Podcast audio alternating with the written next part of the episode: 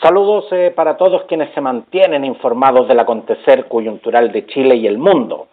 Sígueme en WhatsApp, escúchame por SoundCloud y Spotify y por supuesto a través de nuestras redes sociales.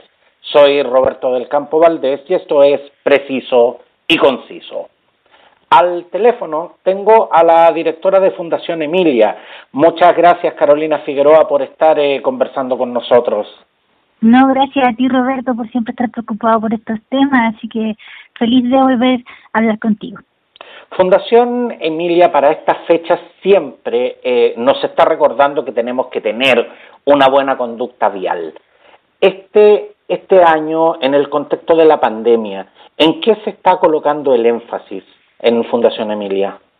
Mira, este año tenemos una campaña que está con Andrés Cañulef y lo que estamos dando a hacer en un formato de entrevista es entregarle algunos datos a las personas para que sepan cómo fuimos en siniestralidad vial durante el primer semestre y también llamarlas a que nos ayuden a prevenir en disminución durante lo que queda del año. Así que eh, la campaña ha estado centrada en la visibilización de estas cifras. Y el hecho, y el hecho de que estemos enfrentando un contexto social totalmente distinto, ¿cuán, ¿cuán complejo ha sido para ustedes como fundación el tener que replantearse frente a este realmente inesperado escenario? ha sido súper complejo porque en definitiva significó cambiar toda la, la, modalidad de trabajo de la fundación. Nosotros hacíamos talleres escolares en vivo y tuvimos que transformarlo en cápsula educativa eh, pero también hemos visto cosas que han mejorado. Por ejemplo, hemos incorporado psicólogos practicantes firmando convenios con algunas universidades y eso también nos ha permitido atender de mejor forma a las víctimas que llegan a la fundación, levantando informes de diversas causas que necesitan, etcétera. Entonces ha tenido de dulce y agraz, pero evidentemente es un escenario complejo y no sabemos lo que va a pasar el próximo año. Ahora, uno, uno pudiera pensar, Carolina, que, que como nos hemos pasado casi todo el año en cuarentena, y, con escasa movilidad, los fallecimientos causados por accidentes han disminuido. Pero ¿qué dicen las cifras realmente? Las cifras no son muy alentadoras. Durante el primer semestre del año 2019 fallecieron 832 personas. Consideremos que era un semestre totalmente normal, sin pandemia, sin estallido social de por medio, etcétera y el comparado de este año, del 2020, durante el primer semestre son 802 personas, o sea, hemos disminuido en 30 fallecidos la cantidad de víctimas de siniestros viales. Entonces tú dices, con todas las restricciones de movilidad, con una baja en la siniestralidad del 31%, no hemos logrado la baja en fallecidos debido a esta causa y eso es algo que nos preocupa muchísimo. Y, según los estudios que ustedes han podido realizar, Carolina, eh, ¿cuál sería la razón de que, de que esta disminución, que debiera ser considerablemente más notoria, no lo sea? Mira, son dos factores. Uno es velocidad. La gente siente que las calles están vacías y se siente con la autorización o con la licencia de aumentar la velocidad. Por lo tanto, también ha aumentado la cantidad de ciclistas que mueren en atropellos y eso es algo que, que es peligroso porque finalmente no es que las calles estén vacías para que tú aumentes la velocidad, tienes que respetar los límites de velocidad siempre. Y después las fiestas clandestinas de toque a toque. Hay una cantidad de personas que se reúnen de toque de queda a toque de queda, cuando se acaba salen desde esas viviendas y lo hacen luego de haber bebido alcohol o haber consumido drogas y efectivamente tienen resultados fatales, como es el caso del jugador de Audax italiano Holgado, que salió de una fiesta de toque a toque y terminó con la vida de una persona que iba al trabajo de 60 años eh, y que en definitiva no tenía culpa alguna de la decisión que él tomó. Carolina, y, y en este y en este caso nos ha faltado nos ha faltado realmente conciencia, nos ha nos ha faltado eh, comportamiento cívico realmente considerando, como te decía, el, el escenario de pandemia, el escenario de cuarentena que, que estamos enfrentando. Yo creo que los fallecimientos en siniestros viales han sido tan naturalizados por la prensa, por la televisión, etcétera, es tan común ver un siniestro vial, un choque, etcétera, que en definitiva no le toman el peso. Entonces, efectivamente, como tú dices, falta conciencia cívica, falta entender que lo que te pasa a ti me afecta a mí. Y eso es una tarea que es imprescindible para construir sociedades más justas, más dignas, más resilientes y creo que eso se ha perdido de perspectiva en lo que es la problemática vial. Carolina, siempre, siempre estoy pendiente del, del, trabajo que está haciendo Fundación Emilia, especialmente todo lo que son las charlas y talleres. Yo sé que, que obviamente ustedes han tenido que replantearse esta, esta importante herramienta de educación y de, y de, y de, y de concientización que ahora tienen que eh, realizar en forma, en forma telemática. Pero, pero realmente, Carolina, ¿Cuánto sientes que va a influir el hecho de que ustedes se vean limitados a, realizar esta actividad? Porque, tal como lo acabo de mencionar, toda la actividad que ustedes hacen en universidades, colegios, apuntan justamente a la educación y a la concientización. Y en este nuevo formato, ¿cuán limitados se han visto de tener que hacer eso?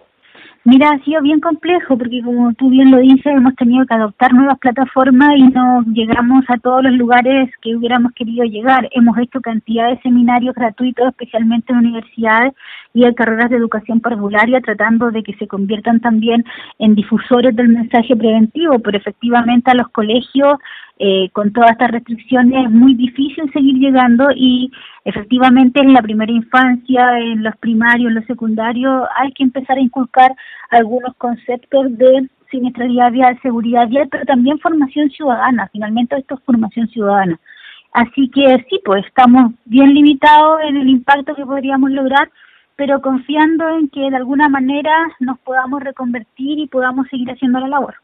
Porque, porque de hecho, Carolina, quisiera, quisiera realmente eh, precisar y, y ser muy enfático en este punto, porque si bien es cierto de que hoy la tecnología prácticamente no tiene límites, eh, podemos hacer reuniones telemáticas, podemos eh, realizar presentaciones y podemos llegar en términos de distancia y, y cantidad de personas tal vez más allá de lo que pudiera ser el contacto físico, pero de una u otra manera sabemos que no es lo mismo.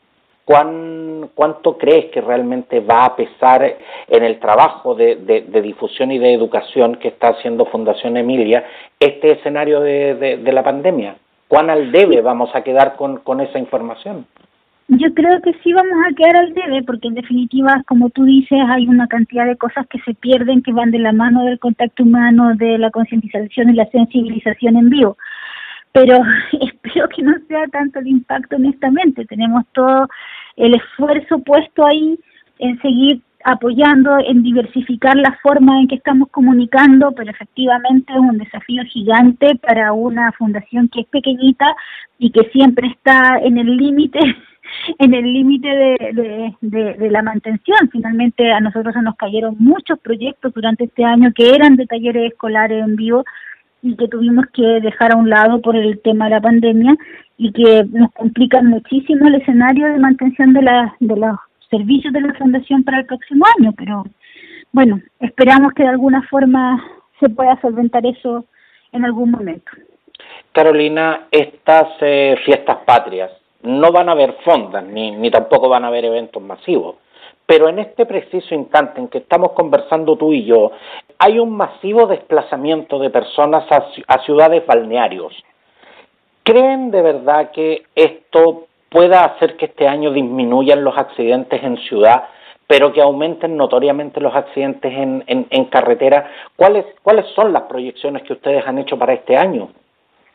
Mira, las proyecciones están un poco en el limbo este año porque tampoco tenemos antecedentes de cómo han ido los narcotés desde el día 16 de marzo que se eh, dejaron de practicar narcotés y los alcotés en las carreteras también han sido aleatorios, entonces no sabemos bien cuál es el comportamiento que han tenido los conductores durante todos estos meses, pero efectivamente el gran flujo de, de de autos y de gente que se está movilizando a los balnearios, pese a todos los llamados de quedarse en casa, es algo que efectivamente preocupa porque sería iluso pensar que no van a haber actividades clandestinas en fiestas patrias y esas actividades clandestinas van a estar asociadas con consumo de alcohol. Entonces, el llamado es a que la gente por favor prevenga dentro de lo posible, eh, que por favor si no tiene que salir no salga para también prevenir el contagio del COVID y que efectivamente tomemos en cuenta de que vivimos en una sociedad y todo lo que nos pase tiene repercusiones. Entonces cuídese usted porque cuidándose usted nos cuida a todos nosotros.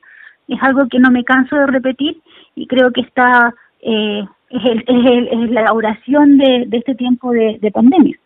Quiero, quiero darte las gracias, eh, Carolina, por estar siempre disponible para, para conversar conmigo y así poder entregar esta información que, que de verdad esperamos que, que haga tomar conciencia a las personas que una buena conducta vial no tal como tal como tú lo dices no solo los protege a ellos y a sus familias sino que a todas las personas que circulan por las calles y carreteras.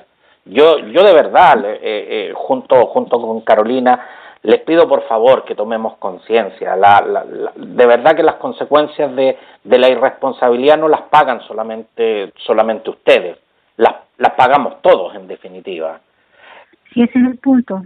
Todos pagamos las consecuencias de una mala decisión y tener una, una conducta ética, moral, también va de la mano con tener un comportamiento responsable en las calles y es lo que esperamos de, del factor de humanidad que todos tenemos dentro de cuidarnos.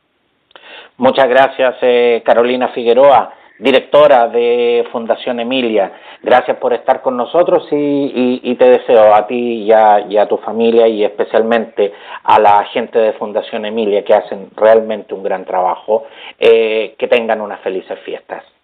Muchas gracias y un gran abrazo para ti y espero que también tengas unas felices fiestas. Muchas gracias.